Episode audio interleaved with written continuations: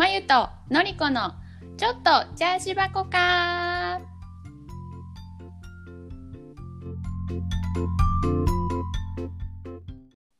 こんにちはのりこですこんにちは、まゆです。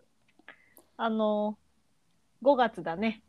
あほんまや 早い早いね。うんいやーだ2021年が3分の1終わってしもてはあ、早い早い。あ怖いもうあっという間に半分終わるね。怖いこうやってコロコロ年取っていくんやそうだね。うん。もう、あっという間よね。あ年取るの。っという間もう1年すっごい早い。すごい早いほんま30過ぎてからめちゃくちゃ早いねそうだね。ううん。なんか、なんていうの、その年取るとさ、1年早く感じるとかさ、言われてたけどさ、ほんまにあ、そんそう。な、まあ、そんなバカなって思ったけどさ、ほんまにそう。うん。ほんまに早い。びっくりするぐらい早い、ねうん。なんかちょっとアラフォーだったけど、もうがっつりアラフォーになっちゃった。そうやで。今年2021年に私は38になってまいちゃん37になるからね。ねねうん。なんかミッドサーティーミッドサーティーとかってさ日本の友達とちょっと言っとったけどさもうがっつりアラフォーだわ。アラウンド40やってもうがっつり。うん、出会った頃は2 5 6だったのにね。ねキャピキャピしとったね。若かったうねんうん、写真見返したらびっくりするもん。可愛かった。いやそらモテたはずやわ。可愛かった 今も可愛いよ。なあ年相応ほんまに年相応になってんきましたわ、うん、大人の色気だわ可愛さじゃなくて。そうね、うんそっちに移っていけるかなそうそうそう。はい。どうですかまゆちゃんあのー皆さんセルフプレジャーご存知ですか？ついにこの先週この話題をしたかったのねまゆちゃんね忘れててんで。もなそうそうそうそうそうそう。うん。セルフプレジャーって知ってますか？私は聞きましたクラブハウスでうん、そう私もクラブハウスでこのセルフプレジャーっていうワードを初めて聞いたんだけどあのー何？一人エッチ？マスターベーションのことね。うん。うん。うん。うん、なんかなんでこの話したかったっていうとなんだ？海外ってさ結構そのセルフプレジャーって女性がしてても当たり前みたいな感じじゃん。うん。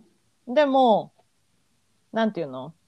日本ではやっぱりさちょっといけないことみたいななんかタブーなイメージになっちゃう。女の子はねそうなんか女性はしないみたいな。そうだねうんうんうんうんうん。でもなんていうの？なんかちょっと調べたらうんなんかアメリカに住んでる人の60%ぐらいが、うん60%以上かな、うん、うんしてるんだって。私さ、うんあのー、20代でなうんうちら若い時な「セックスザ・シティ」が流行ったやんか、うん、見たことないけど私。うん。それシーズン シーズン6ぐらいまであるんやけうど、んうんうんうん。その時に、うん、なんかみんな普通になんうか、ん、それ用の一人エッチ用のなんうんか道具とかを持っとるしそのシーンが普通に出てくるの。の。はいはいはんでその時にすごいびっくりしてい。ね。なんか、うあそれを持っとるの普通なんやみたいな。うんうんうんうんうん。のをしかもそれをなんかこうなんていうのドラマのワンシーンに普通に出てくるぐらい割と普通なんだなっていうのはうん、初め20代の時はびっくりしたかも。描写にね出てくるよね。うんうんうんうんうん、そう。だから、なんていうの？恥ずかしいことじゃないし、だって人間だからさ、まあ人それぞれだと思うけど、うん。やっぱり女性にだってさ、なんていうの？性欲性欲か。はあるしね。うん、そう、んんん。あの三大欲求の一つじゃん。うんうん。うん、だから、なんて言うんだろう。別に、いけないことでもないし、うん。なんかタブーなことでもないと思うから、うんうん。なんていうの？うーんまあしてる人もいるかもしれないけどなんかもっとオープンにしてもいいんじゃないかなみたいな、うんうんううん。んうんふうに思う。うん、確でなんそう。でなんていうの？うーんそのセルフプレジャーってなんか美容とか健康にもいいんだよね。うん。ホルモンがバランス整うっていうしね。そうそうそうあとなんかリラックスできるみうたいな。んうんうん。うん、だからなんて言うんだろう、うん、いけないことでもないしタブーなことでもないしなんかみんなどんどんすればいいと思 そうだね。う。うんうんうんうんうん。そう。うん、なんか私は一人ですることあるしそれを別に友達との会話の中で、うん。なんか私が一人でした時さみたいなことを普通に言うんだけど、うんうん、割と割とみんなそれに対して、うん。なんていうの？別にそこで引いたりは多分してはらへんねんけど多分私のキャラをもうすでに知ってたらね、だけどなんかなんていうんかな？ああ私もするよとはあんま返してくれへんのね。うんなるほどね。普。通に話 私の話を聞いてはいるけどうんうんうんうん。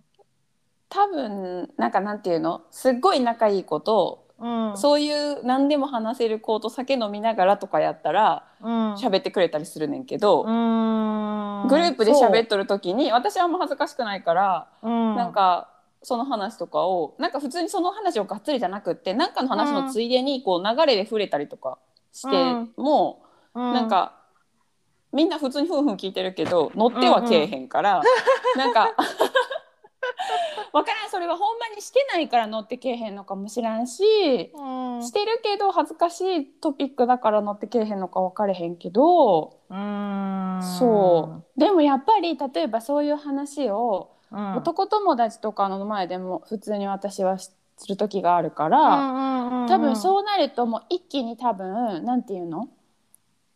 男同士みたいになるね。話が。急に。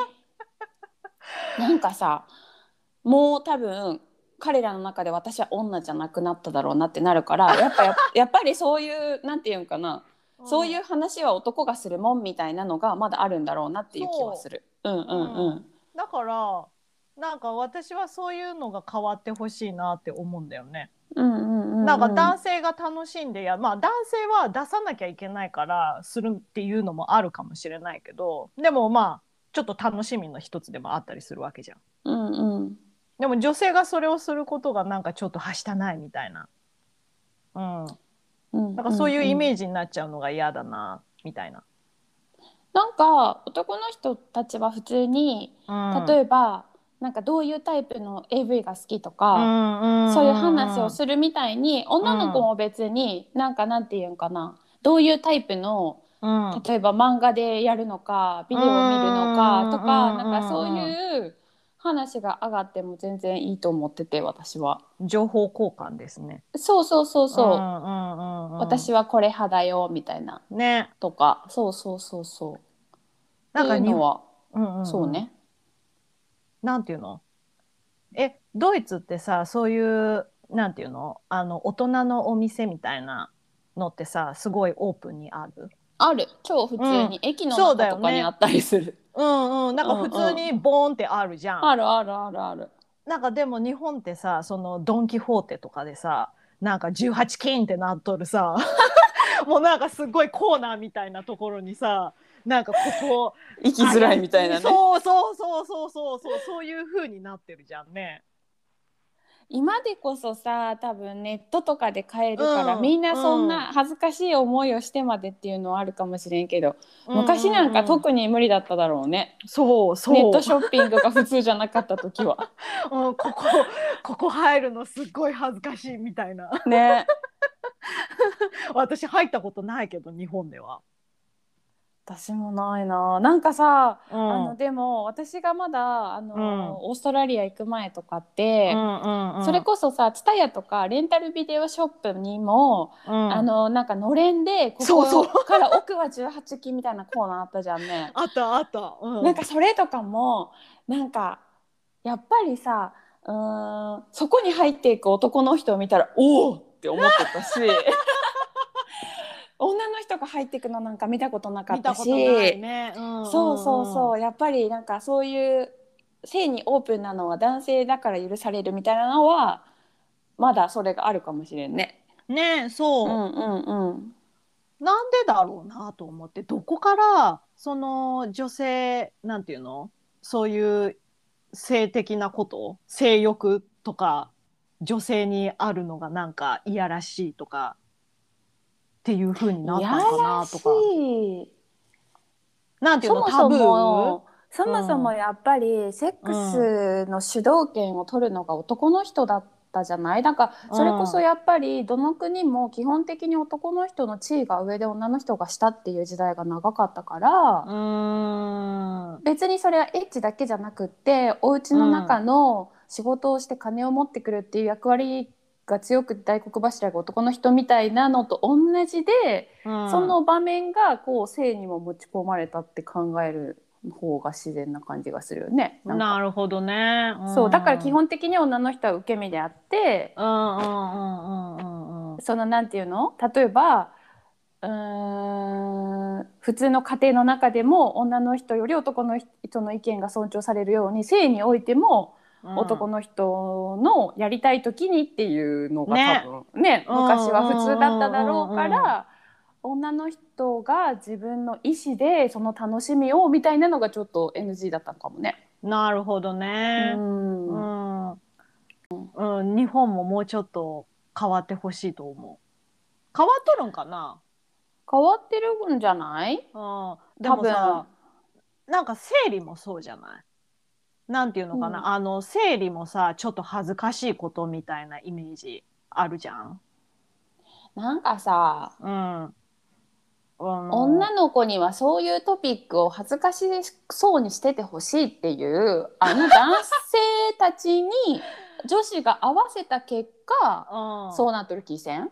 だからさ、ね。女子たちはさ、うん。別に女子同士だったら喋るじゃん生理の話も、まあねする別に出産の話も、そうだね、うん旦那とのエッチの話だって別にするわけで。うんうんうんうんうん。だからなんかその男性の求めとる女性像みたいなのにうちらが合わせにいっとるからそうなるんかもよ。そうだね、うん。確かに、うん、こなんだろう。どう思う？その欧米はさ自立してる女性が多いからなんていうのそういう女性の性に対してもオープンになったっていう部分ってあると思う女性ちょっと強いじゃん。強いね。うんうん、なんで私たちもなんていうのその一人エッチしちゃダメなのみたいな。うーん関係はしてるんじゃないかなと思うけうんどでもやっぱり日本も共働きでいかんと終身雇用制がね、そんなに昔みたいに強くないから、うん。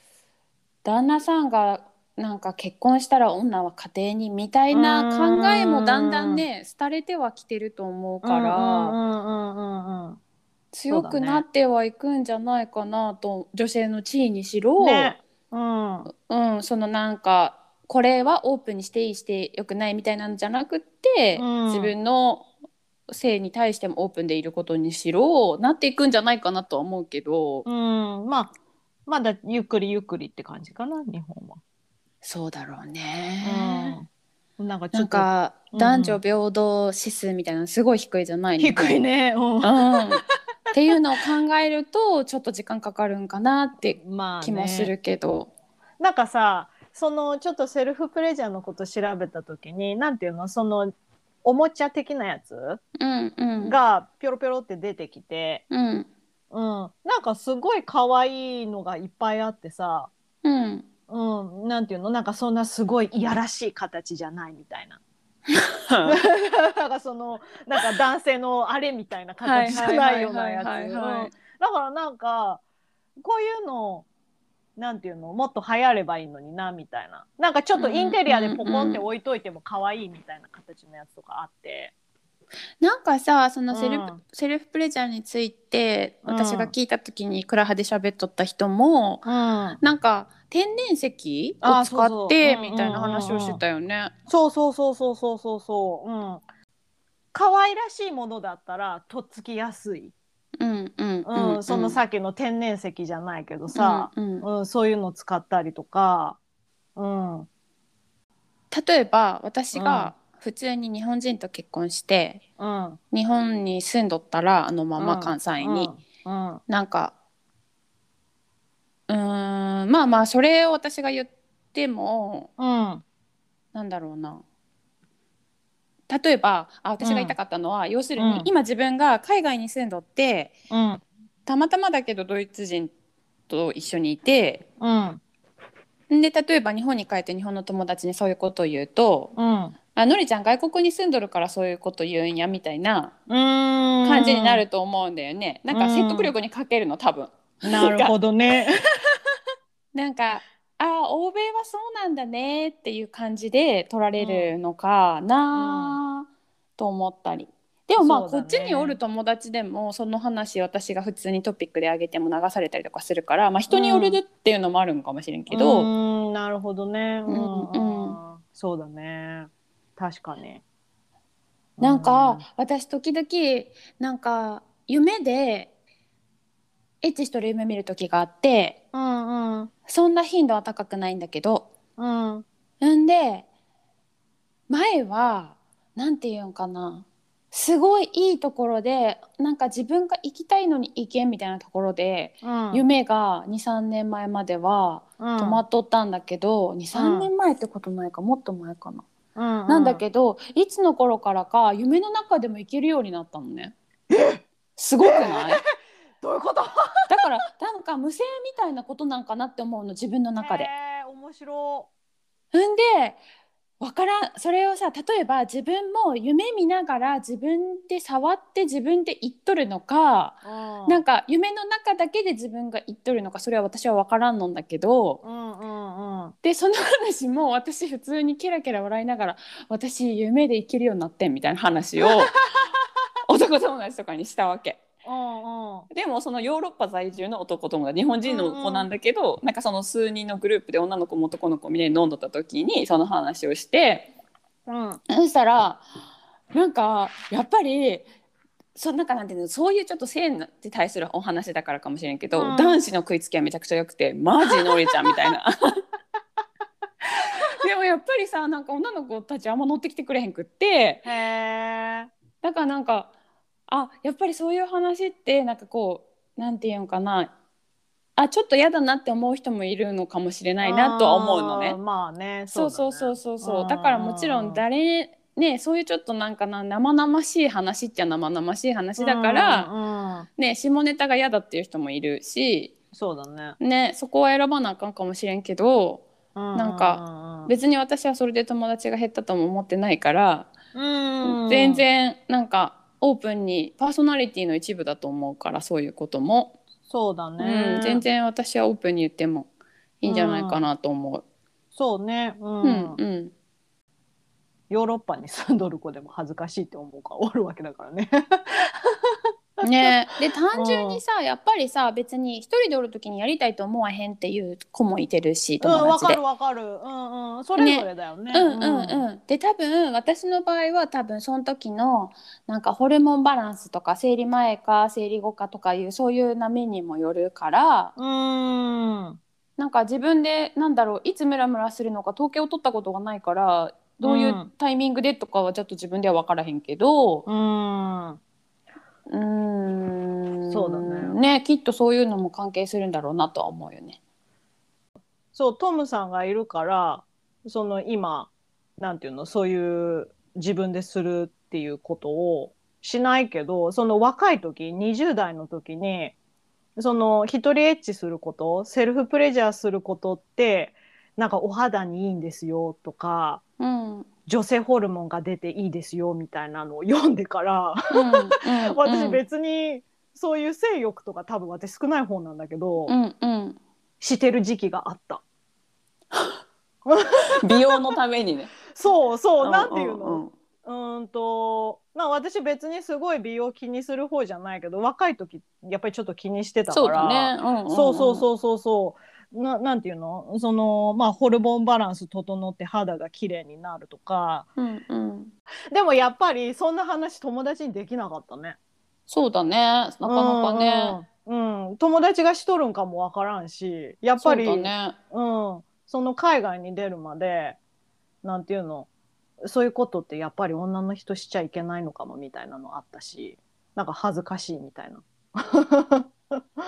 あかやっぱりな。うんそうね。あんまり日本そうね。まあ私は喋ってたけど周りはあんま喋ってなかっただしでも、うん、なんかオーストラリア2年目まゆちゃんといた時の、まあ1年目だけどその次の年にいた時の同僚とか、なんか全然なんか普通にオープンにそういう話してたからうんうんうんうんうん。そうそうそう。なんかそういう話題がねいけることいけいけないことそういうのあるかもしれないね。うん。私でものりちゃんぐらいだこういう話すんの。うん、そう。私全然、うんうん。でもさ「全然」とか言うのは多分私が全然普通に喋ってるから全然やと思うねんか。普通に喋れると思うねん。なんかまゆちゃんが、うん多分普通に他の友達にも普通に喋ったら普通に喋ってくれるかもよ意外と。そうだね。なんうんか、うん不定いい話題なのかなってやっぱり気にしちゃってるんだよね。ああなるほどね。うんうんうん。なんかこの話知ってなんか気使ってるかな？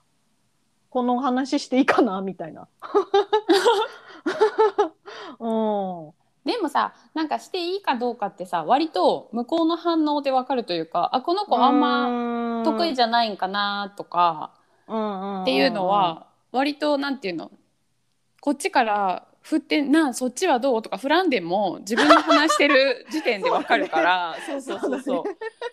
だからそういうので様子見るっていうのもあるかもね。だから意外と乗ってきてくれるかもしれんし。そうだね、うんそうだね、うん確かに、うん、なんかしたいしたい部分はあるけどなんかしちゃいなんか新法なんかどうかなみたいな 気にしちゃってできない。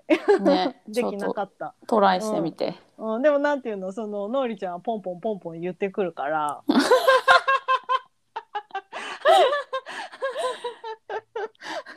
言いやすい。だからさ多分まゆちゃんもさ、別に自分は平気だけど私から話さんかったら話さへんとかやん、そうそうそうそうそうそう。やから多分同じような子がいると思うねんなるほどね。そうそうそう、ん。別に話されたら普通に話すしなんか、うんうん。あそれ OK なんだってなるけど、うん。なんかまあ自分から振るほどじゃないしなっていう子がいると思うから話話してみると意外とそそう,、そうそうそう。でやっぱりさそういう話ってさなんか割とみんなあんま話すことやないからう、ね、うん。なんて言うんかな。意外と知らんこといっぱいあるというか。うんうんうんうんうんだからなんか面白いよね。なんかすごい単純に面白い、うんうんうん、確かに、うん。うんなんか隠されとる部分だからねよく。そうそうそうそうそうそうそう。うんうん。なんかさちょっと生理の話に戻すけどさ、うんうんうん。あの日本のさあのナプキンを買う時うん。あの紙袋に入れてビニール袋に入れるっていうあれ？あれ何恥ずかしいですよ。みたいなね。そうそうそうそうそう。あらららら。ナプキン買うんですね。恥ずかしいですね。袋入れてあげましょうかって。そうあれ。どうなのってすごい思うの。今もするんかな？わからん。なんかさうちらもさ、あの情報アップデートができてないから、うん。意外とそうだね。うん、してないかもよ。うちら言うても10年前ぐらいの話多分ね日本に住んでた頃って78年前の話してるやん、うんうんうんまあかといって78年でそんな改革起こらんか。えー、教えてほしい日本の皆さん。ねどうなってますかっていう話まだ紙袋に入れてビニール袋に入れでもさビニール袋有料化されたよね。ああだから紙袋にだけ入れてくれるんかな。ね。でその後ビニール袋入れますかって聞かれるの。シュール。もうなんか袋入れてくれてますけどまたそれに袋つけますかって聞くのみたいな、確かに。うん、だってさこっちのさなんていうの？デフォルトってさもうむき出しじゃん、うん、全然だよ 全然だよねだから普通にナプキン1個買うのはさあのポンって出されるみたいな感じじゃん。うんはい、はい、ナプキンみたいな。いやそうだよそうだよ、うん、私ナプキン買ってます。オープンでしょ。そうだって別にそれうん恥ずかしいことでも何でもないもんね、そうそうそうそうそうそうそう。うん。だから、なんていうの、どうなってんのかな？みたいな。なんかさ逆にさなんていうの？うん。紙袋に入れとるってその紙袋は見えとるわけやん。紙袋に入れたから透明みになるわけではなくてさ。だからさ紙袋に入れとる中身が男の人だってそれナプキンって分かっとるやん？わかっとるよね。うん。ねそれ入れたとてってならん？え、ねえ。そんなにえそれがさサラサラティサラサーティコトン100かソフィーかみたいなのが見えるのが恥ずかしいんやったら分かるで。でもそういうわけじゃないやん、ナプキンというもの隠そうとしてるやん。うん。それ不思議よね。なんていうの、コンドーム買うのに紙袋つけるんですかって感じだよね。私コンドーム買ったことないからわかるんだけど、あれ紙え袋入れるの？ー、入れへん。えー、入れてないんちゃう。入れはんのかな？わかんない。入れはるかもな入れはるかも。分からへん分からへん。私も分からへん。私さ、なんだっけ、あのテンガってあるでしょ？うんうんうん。男の人が一人でするやつ。うん。ああいうのってコンビニで売ってるの？どうなんやろう。いや全然知らんわ。私男じゃないしな、私も私も全然わからんだけど今ふとさああいうのって薬局で売っとるのかな？コンビニで買うんかな？それともオンラインでしかみんな買っとらんのかな？薬局にはありそうじゃない？あるかな？ありそ例えばそういうのをさ買ったらさ紙袋に入れるのかなとか。う入れるかもね。ねえなんか全然わかんないんだけど。気になる。なんかうん、ナプキンを紙袋に入れるよりも、うん、あの雑誌のエロ本とかを隠した方がいいと思うの。なんていうの？あそこに、ね。うん、うん。あそこに並べとく並べといてさうん、なんか父バーンとかしてる方が問題だと思わん？確かに。あのちゃんとさ成人向け雑誌みたいなさ書いてあるけどさ普通に。でもさ子供見えるやん、普通にさ、うんうんうんうんうん。ねえまあ確かに。最近立ち読みはできひんようになってると思うけど閉じてあったりとかするから、うんうんおっさんがそこで読んでる姿は見やへんかもしらんけどうん。うんねバーンっていうのはさなんか女の人が生理あるよっていうこと以上に隠さなあかんのそっちじゃない？だね、うん。と思うむしろむしろ生理の方がもっとオープンにした方がいいいのそうそう。そう、感じだよね。それはほんまになんかうん。男の子もちっちゃいうちから知っとくべきことだと思うし、ね。そういうふうにそのシステムがないとね赤ちゃん生まれへんわけやから、そうだね。ね。うんうんうんうん。なんかさ小学校の時とかさその生理の話とかされる時さ女の子だけなんか別室に呼ばれてさそういうやったね。だよね。あったあった。その時うん。うちらの時はそうだったね少なくともね。30年前は。うん、今でもそうなのかな？でもだいぶそれも教育現場も変わってるからうん。ね違うかもしれんけど、うんうんうんうんでもなんかうちの彼はドイツ人でこっちで教育もちろん受けてきてるけど、うん。なんか言ったら彼も私と同い年だからうん。ね同じ時代の教育を受け取るけど、うん。なんかそれはなんかなんていうの女の子男の子別とかじゃなくってほんまにその性教育の場面として先生がバナナ持ってきてコンドームかけてこういう風にコンドームつけるんだよみたいな授業があったって覚えとるっていうのね。うん。そうそうそう。だからそれは女の子も自分の体を守らなあかんからうんそのコンドームのつけ方を男の人だけが知っとったらいいってことではないかじゃらないね。そうそうそうそう。うん。でもなんかうーんそういうの授業あったよとかって普通に言うのね。へえうんうんうんんそうだからそれはすごいいいことだなと思う。そうだうんねうんうん。うん、それはなんていうの？うーん。なんだろう。ちゃんとその否認に対してうんの、うんなんていうの、うん。勉強的にはいいよね、うん。日本って多分そんなのした？でもねなんていうの、うん。それ今あるかどうかは知らんけど、うん。どんどんこのなんていうの初めてエッチする年齢下がってきとるかそうね。そう,、ん。でやっぱり日本のうちらの子供の時のうなんか、とやり方と今の子供たちってもっと早い今の子らの方が早いと思うから、うんうんうん。それはある程度学校でもしててほしい希望的観測だけどなんか日本ってどうなんだろうって思っちゃう。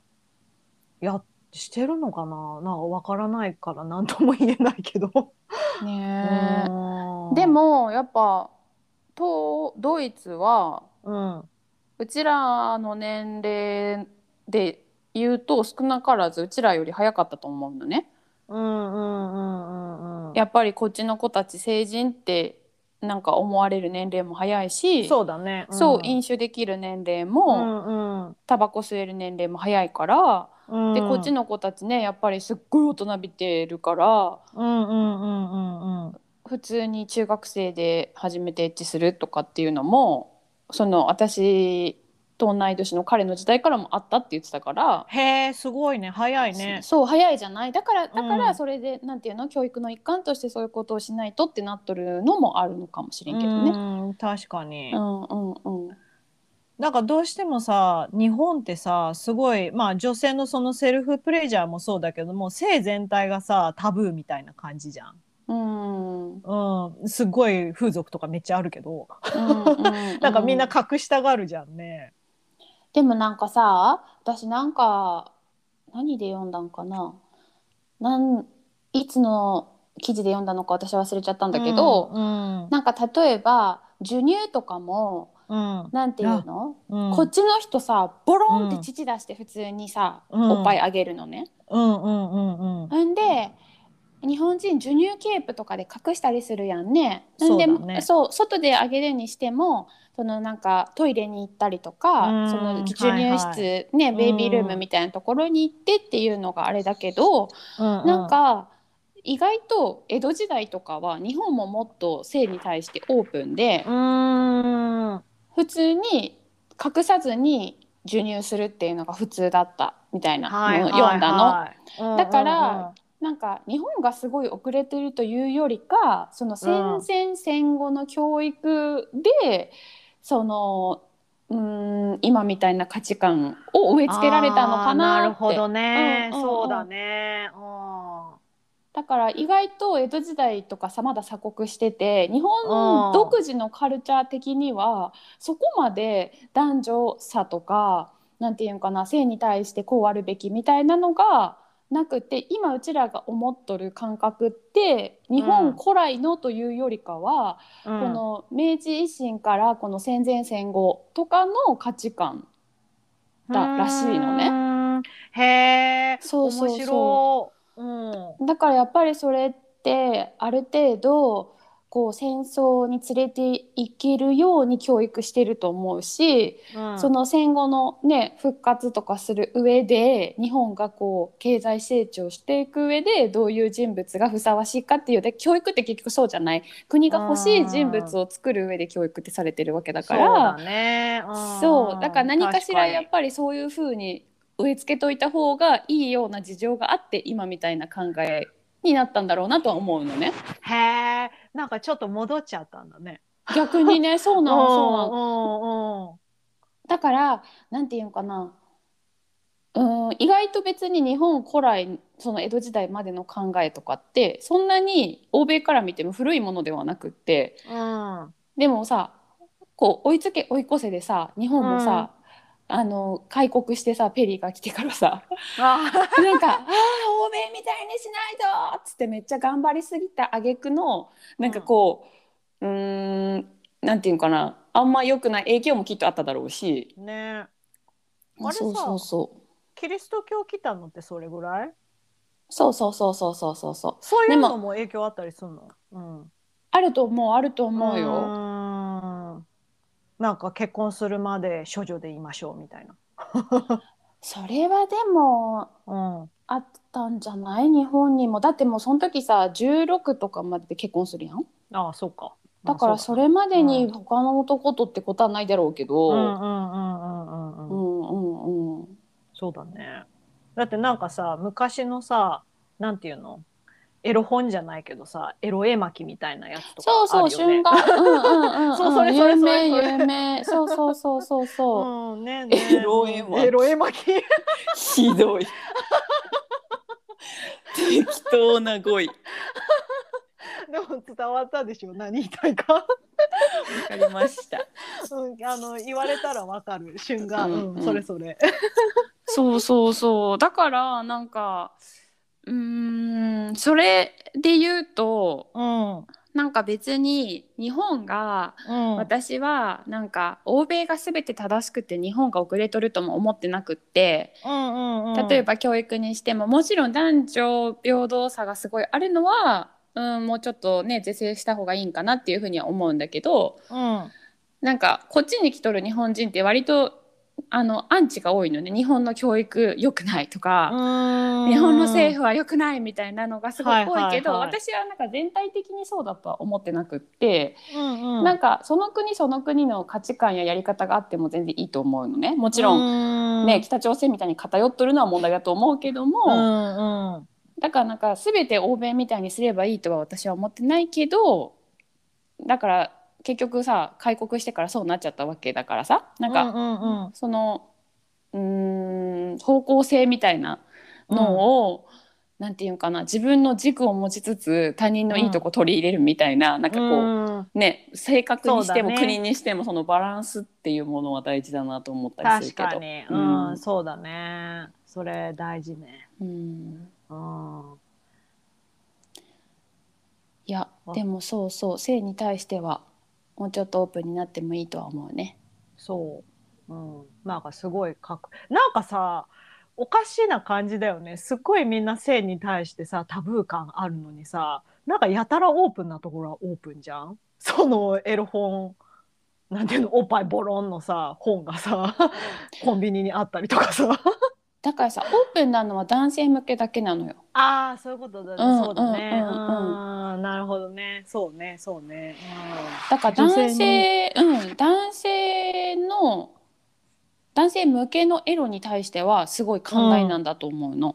うん、ね。そうそうそう。そうだね。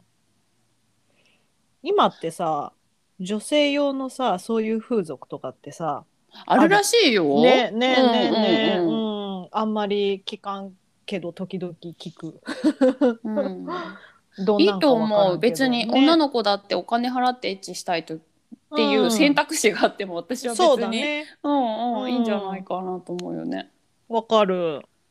ランダムに変な人と会ってするよりなんかお金払って。そう。そうそうそうそうそう。いやもちろんそういうなんていうのかな暴力団の財源になるようなやっぱブロックなところは良くないと思うけど、うん。うんうんうんだからさそれも風営法さちゃんと私、なんていうのかな認可した方がいいと思ってんの。ねそうだね。そう。ん。でさそれはわかる。私らのほらまゆちゃんと私の共通の友達でオランダの大学に行ってた男の子のね、うん。友達いるじゃん。うん。んでなんかあの友達とかもオランダのあのあのあ急に忘れた。アムステルダム？そうアムスのさ、あの有名なさ女の子があのうん。いっぱい並んでて。わかる。風俗があるじゃん、なんだったっけ、うん。名前わからん。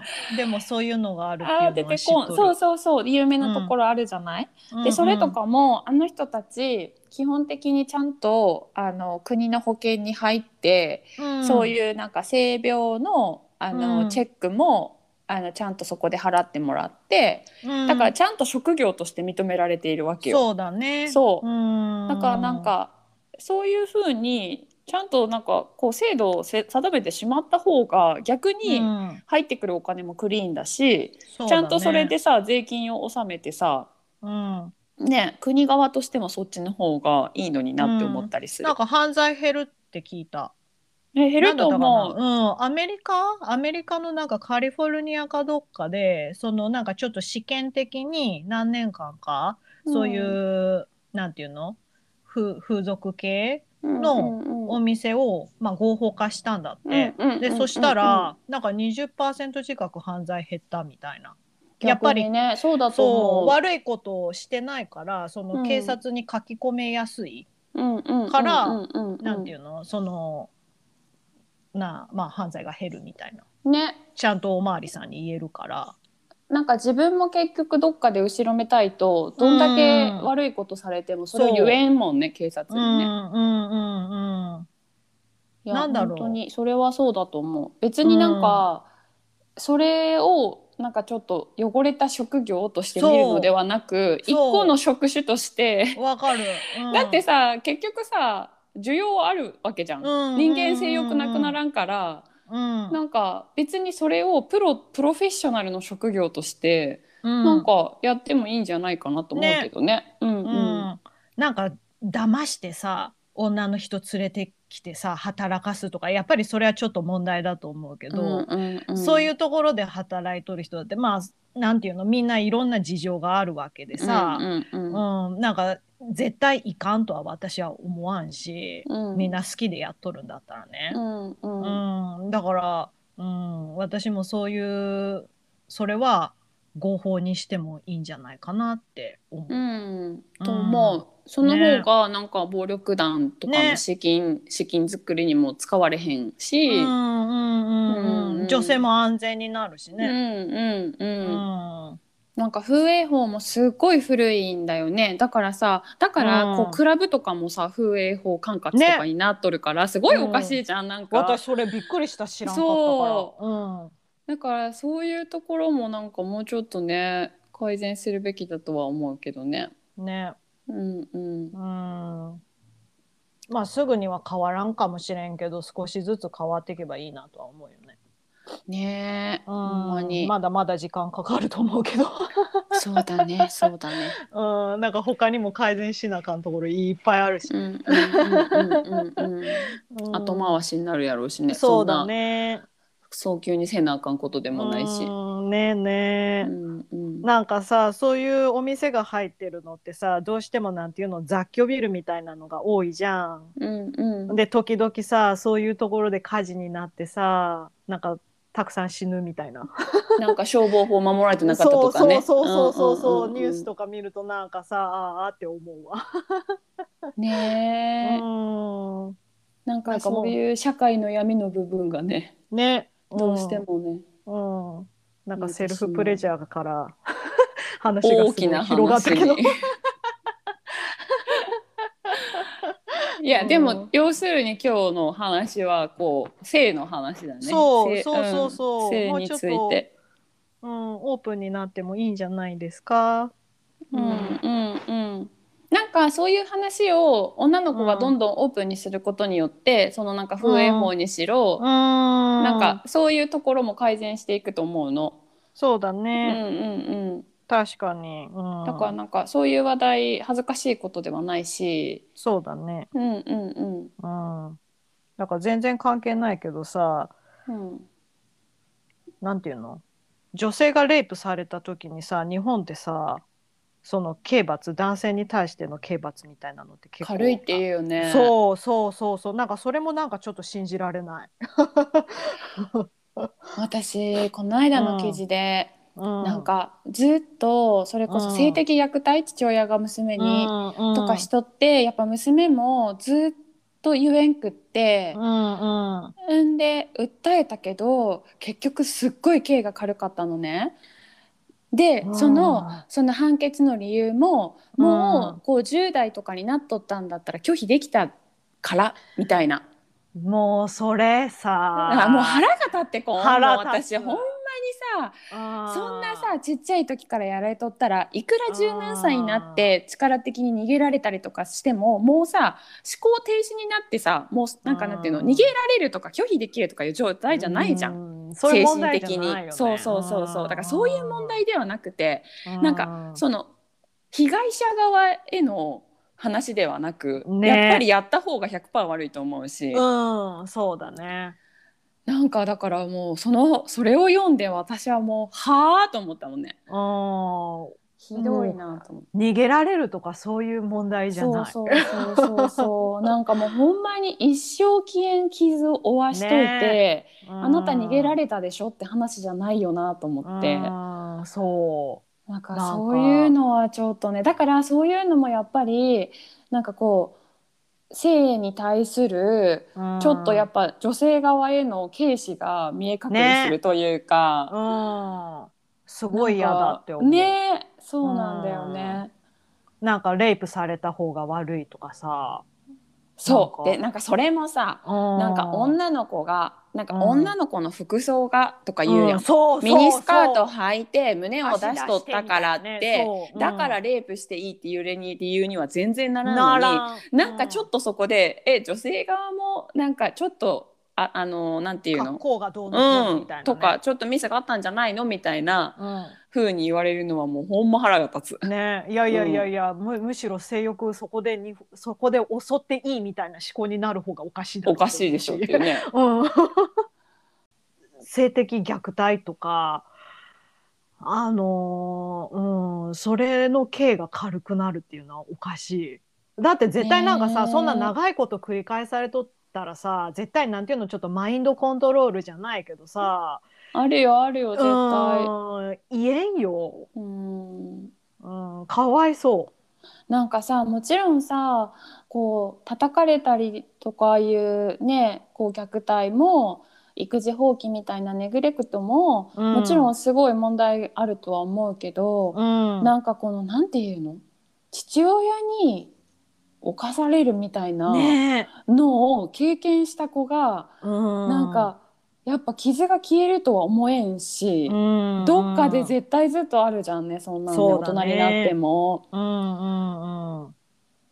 なんか多分それもなんかあんまり表に出ることじゃないからこうねうん。裁判まで行っててもその状態だから言えてない人ってもっといると思うし。絶対多いと思う。そうそうそうん。なんかだってそのなんていうの？やっぱり恥ずかしいじゃないけどさ、うん。そういう気持ちがあって絶対言えないっていう人とかもたくさんいると思うし、そのレイプにしてもう。さ、うんうんうん。うん。なんかもうちょっとねそんな犯罪は犯罪の部分はもっと変わってほしいね。うんとまとめられませんが今日はそんな感じで。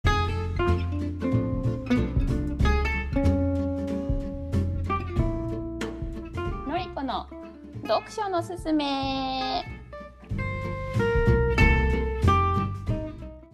では、えー、と今日のおすすめの本はあのしばらくずっとお話が小説が続いていたのでうんあの珍しくちょっとビジネス書というかちょっと違う系統の本を持ってきました。はい、えっ、とメンタリスト DAIGO が書いた「運は操れる」へえのりちゃん大悟とか読むんだね。うーん DAIGO だから読んだというよりかあーうんうんうんはって感じかな。あそうなんだ。大悟の本2冊目ぐらいだけど1冊目全然思んなくて、ね。たまたまこれがおすすあこれも、えっと今入ってるか分からんけど私は Kindle うん Unlimited で読んだんだけど、うんへえうんうん。なのでなんかまあ要するに、まあ、彼まあまあ彼のことを知ってる人は分かると思うけどああいう彼が話すみたいな感じですごいロジカルにうん。こうエビデンスを持ってきて書いてある、うん。こうまあまあ運を運を操るっていうふうには書いてあるけどもうん。結局まあ運を操れる魔法みたいなことがもちろん書いてあるわけではなくこう自分の思考とかマインドの癖とかを見極めることでなんかもっとちゃんと自分の人生の中でいい部分にフォーカスを例えば置くとかね。うん。ということでなんかこう運を操ってるというよりかはこういい風に向かっとるようなマインドを作るっていうことかな？にフォーカスを置いてある本なのね。で、まあ基本的にその自分がラッキーだってその幸運だって信じとる人は基本的に楽観的に物事を受け止めとるとか、うん。とか希望をその自分のきなんか人生の希望を高める行動をしていく傾向にある。だから自分はすごいラッキーだって思っとって運を操っとるように見えて実はそのマインドなんだよっていうことなんだけどね。そうそうそうそうそうそう。だからなんかうーん。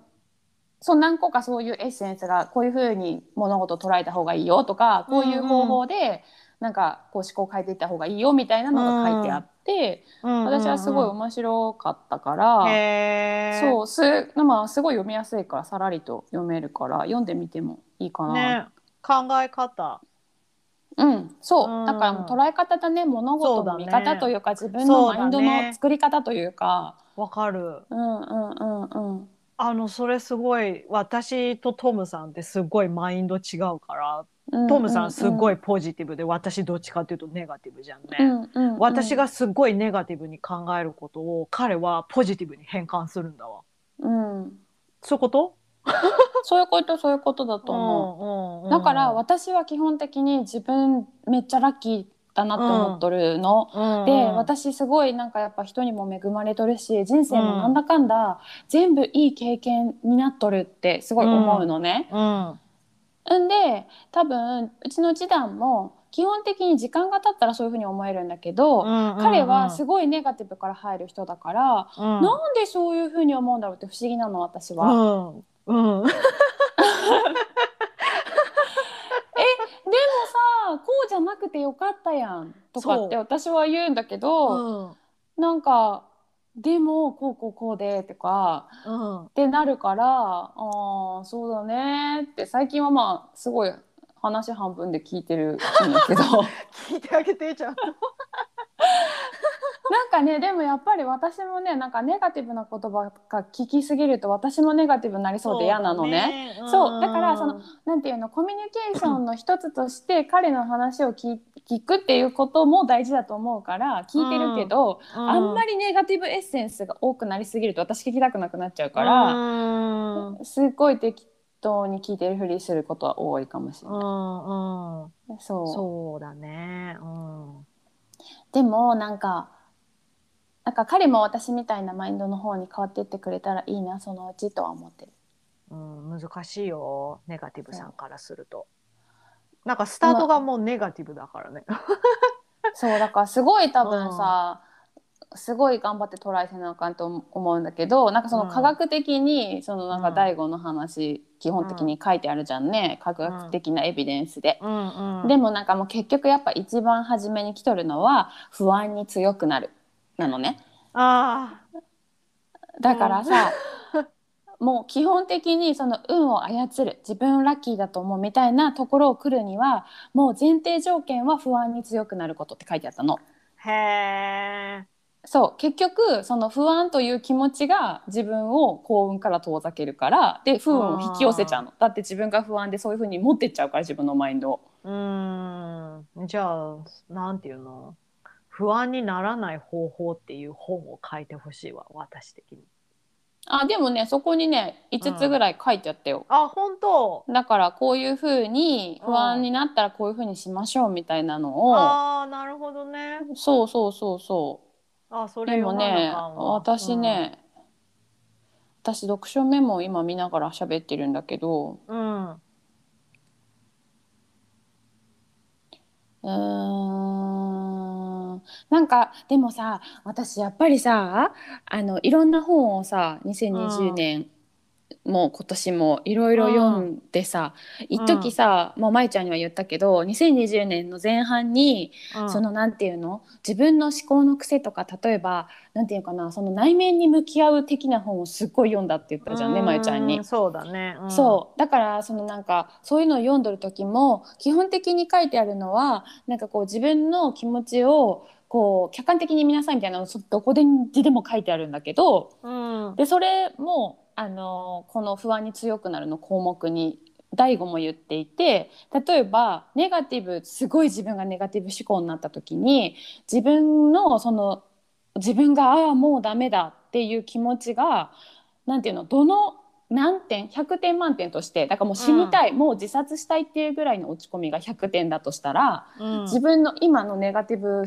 考が何点ぐらいなのかって例えば採点をうん。してみるとかそれですごい客観的にパッて見えるじゃん。自分の今の落ち込みって、あ何点だろうってなったらその採点をするからすごいちょっと客観的に見ようって一歩引くのね。うんうんうんうんでそので採点してみてあまあこのぐらいの点数かって自分でちょっと客観的になれるから、うん。そのネガティブな考えと自分をちょっと一瞬話すことができるからっていうのも書いてあってでもねそうでもそれってすごいあなんていうんかな自分が読んでた本の中でもすごいすごいどこにでも書いてあったなって思ってだから根本すごいねつながってくるなと思って。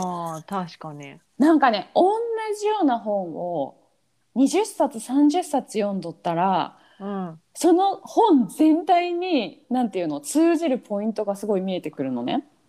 うーんなんかわかるかも。ううん。ん、だから私はそこまで持っていきたいわけ。本 本を読むなら例えばすげえ。うん。なんかこう食食から見る健康法みたいなうん。本本も一時めちゃくちゃ読んでだから食生活、うんうんうんうんうん食生活とかこの生活面から自分を整えるみたいな部類の本もかなり読んだけど、うん。それも結局最後の最後で抽出できたのはポイントがだから何個かあるみたいな感じで、ななんかこのマインド系の本も2 3 0冊読んどったらなんかこう共通項が見えてくるから。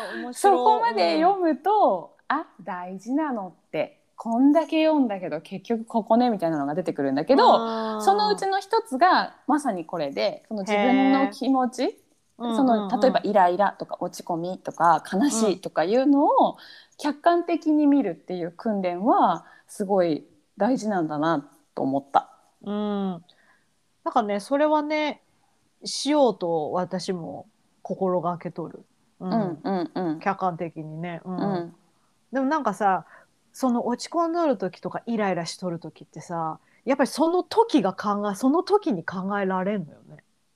なんかちょっと落ち着いてから、うんうんなんかその時の自分の気持ちを振り返るみたいなことはできるけどうんうんうんうんうんなんかイライラってしとる時に客観的に見れるのりちゃん。えっとねうん。そのイライラのね度合いがね、うーんどうかなマックスイライラ物投げるぐらいイライラを100としたら、うん。うーん5060ぐらいのイライラはちゃんと切り切り離せるようになってきた。なるほどね。そう。だからそれは前は、多分そういう本を読む前は2 3 0でもうなんていうんかなイライラしてそのイライラに巻き込まれてみたいになっとったんだけど、うんうんだから今は560で気づいて止められるとそれ以上悪化はせんくなったんやけど、うん。だけどたまにいきなりマジマックス100になる時あるから。ボーンってなるそう。その時はもう切り離せんのね。もうイライラに私はもうとらわれちゃって。うん、考えられんよね。そうそうそうそう。客観的とかさ。そう。うんうん。でもそのねマックス100になる時って私の場合は生理前だけだから、うん。はい他はい。の時はだからちょっとイラッとしてもあ示談の今の言葉のこの裏を書いて私はこう思ったからイライラしてんなって思えるようになった。はいはいはい。そうそうそうそうそうそう。んなかなか難しいわ。う難しい。でもこれもなんか、なんていうの？習慣というかさ自分でそのそういう風に見る努力をせなあかんや慣れるまでは。そうだね。うん。ね。そうそうそうでもすごい面白かったよだから読んでみて、ねまえちゃんこれ、うんうん気になる。ちょっと読んでみたい。うん。なんか私大悟さんの動画とか見るけどさ、なんか本って読んだことなかったんだよね。私大悟の動画苦手でうん。なんで？なんかいらんこと挟むやんやっぱりうんうんうんうんお話しするってやっぱりさ本って、うん。なんていうんかな。いらんこと挟まんやん、本。まあそのことについて話してそうそうそう。う。大悟おしゃべりの仕方がすごい早くてペラペラ喋って、うん。ちょっとなんかこうなんていうんかな。ちょっとした皮肉とか混ぜて喋るじゃん。それお話上手な人だからうん。そういう頭の回転早くて言うんだと思うんだけど、はいはいはい。私はだからあの彼のあ彼すごい賢い人だと思うし、うんうんあのエッセンスだけテキストで書いてくれたら読むのになって思うんだけど 彼が喋ってんのを聞くのは嫌なのよ。ああそうなんだね。そうそうそうそうそうなので彼の本は読めるのだから本はね、いらんこと言わんからね。うん、うん、そうだね。うんうんうんうん。そうだからね本は面白いよ。あ私はなんか本は読むよ。うんうん。そうかそうか。うーん。なるほどね。ちょっと Kindle Unlimited 探してみよでもまゆちゃんのあの、多分まあまゆちゃんが大悟う。うん。から聞いたうん大悟の話から、うん。なんていうのし収集した情報とかぶってるとこあるからあのあー瞑想のこととかも書いてあるし、うそうそうで、まゆちゃん、まゆゆちゃんも言ってたやん、その話、瞑想の話うんうんうんうんうんも前してたから。なんか。そうそう、もちろん、ね、被ってるとこはあるけど。まあでもそこ読み飛ばせばいい。うん。うん。ね。そうね。はい。そうで私は基本的になんか小説はなんか終わった後に感想を書くようにしていてうん。でこういうビジネス書的なやつはうん。その要点をアプリそういうアプリがあるからそこに書く,、うんうん書くようにしているんだけどもうんうんうんうんうんうん。だからへそれをたまに見返すと面白い忘れるからやっぱり。まあね読んでてもうんそうだね。なんか読書する人ってすごいね。そういうところ。読書記録とか全然つけようとか考えたことなかったわ。まず本読まんもんで。でも本読んでも忘れるからまあね確かにね。うん。で何回か落とし込まなやっぱりさ刷り込まれんからさ、うん。そううーん読書をせっかくしてもやっぱりほとんどの情報は脳みそにとって必要ないなと思ったら忘れてしまうからそうだね。そうでもなんかその時に何かを書いておくとなんか後であこの時の私にはこの情報が必要だったんだなみたいなのが分かったりするから、自分の思考の癖とか、ね。もう分かるから面白いなと思う、うん。ぜひちょっと一言二言でも書いたら面白いかも。う,、んうん。私先週さアウトプット苦手って言ってさ あのインプットもできとらんよっていう話をさしたじゃんね。うん、あのメモだな。そうだねうんあとねなんか読んでもうインプットの短期記憶に入っとるうちに人に話すそうだね。もうそのうちになんか出しちゃった方がいいってことだよね。そうんうんうん。そうだね。うなんか私はよくあのさあの、携帯のメモ機能のとこにうん。日記を書くの、うん。でその中になんか自分の言葉でこう書きながら本の感想とかうん。でしとくとうんうんうん覚えとるかそれも私大悟の YouTube かなんかで見たんだけどうん。そのそのままの言葉を書き写すんじゃなくて自分の言葉で書くことでなんていうのもっと定着するっていうの？そうそうそうそうそうそう、置き換えるからね一回自分の、そうそうそうねそう、うんうんうん言葉がにね。いいよって言ってた。そう。私はそこまで全部できてないから、うん、基本的にそのコピペとかでやってるけど、うんうん。ね、それでもそうそれでもやっぱりコピペしてそのまま貼ってるくせにそこだけ読んでも分かれへん時やっぱあるから、まあ確かにね、なんで私ここ切ってんやろみたいなさ。その時はなるほどと思ってんのに。っっていうのはあるから、そうそうそう確かにそれで自分なりに咀嚼してから書いた方が、そう。もちろんその方がいいと思う。ん、う。うんうん。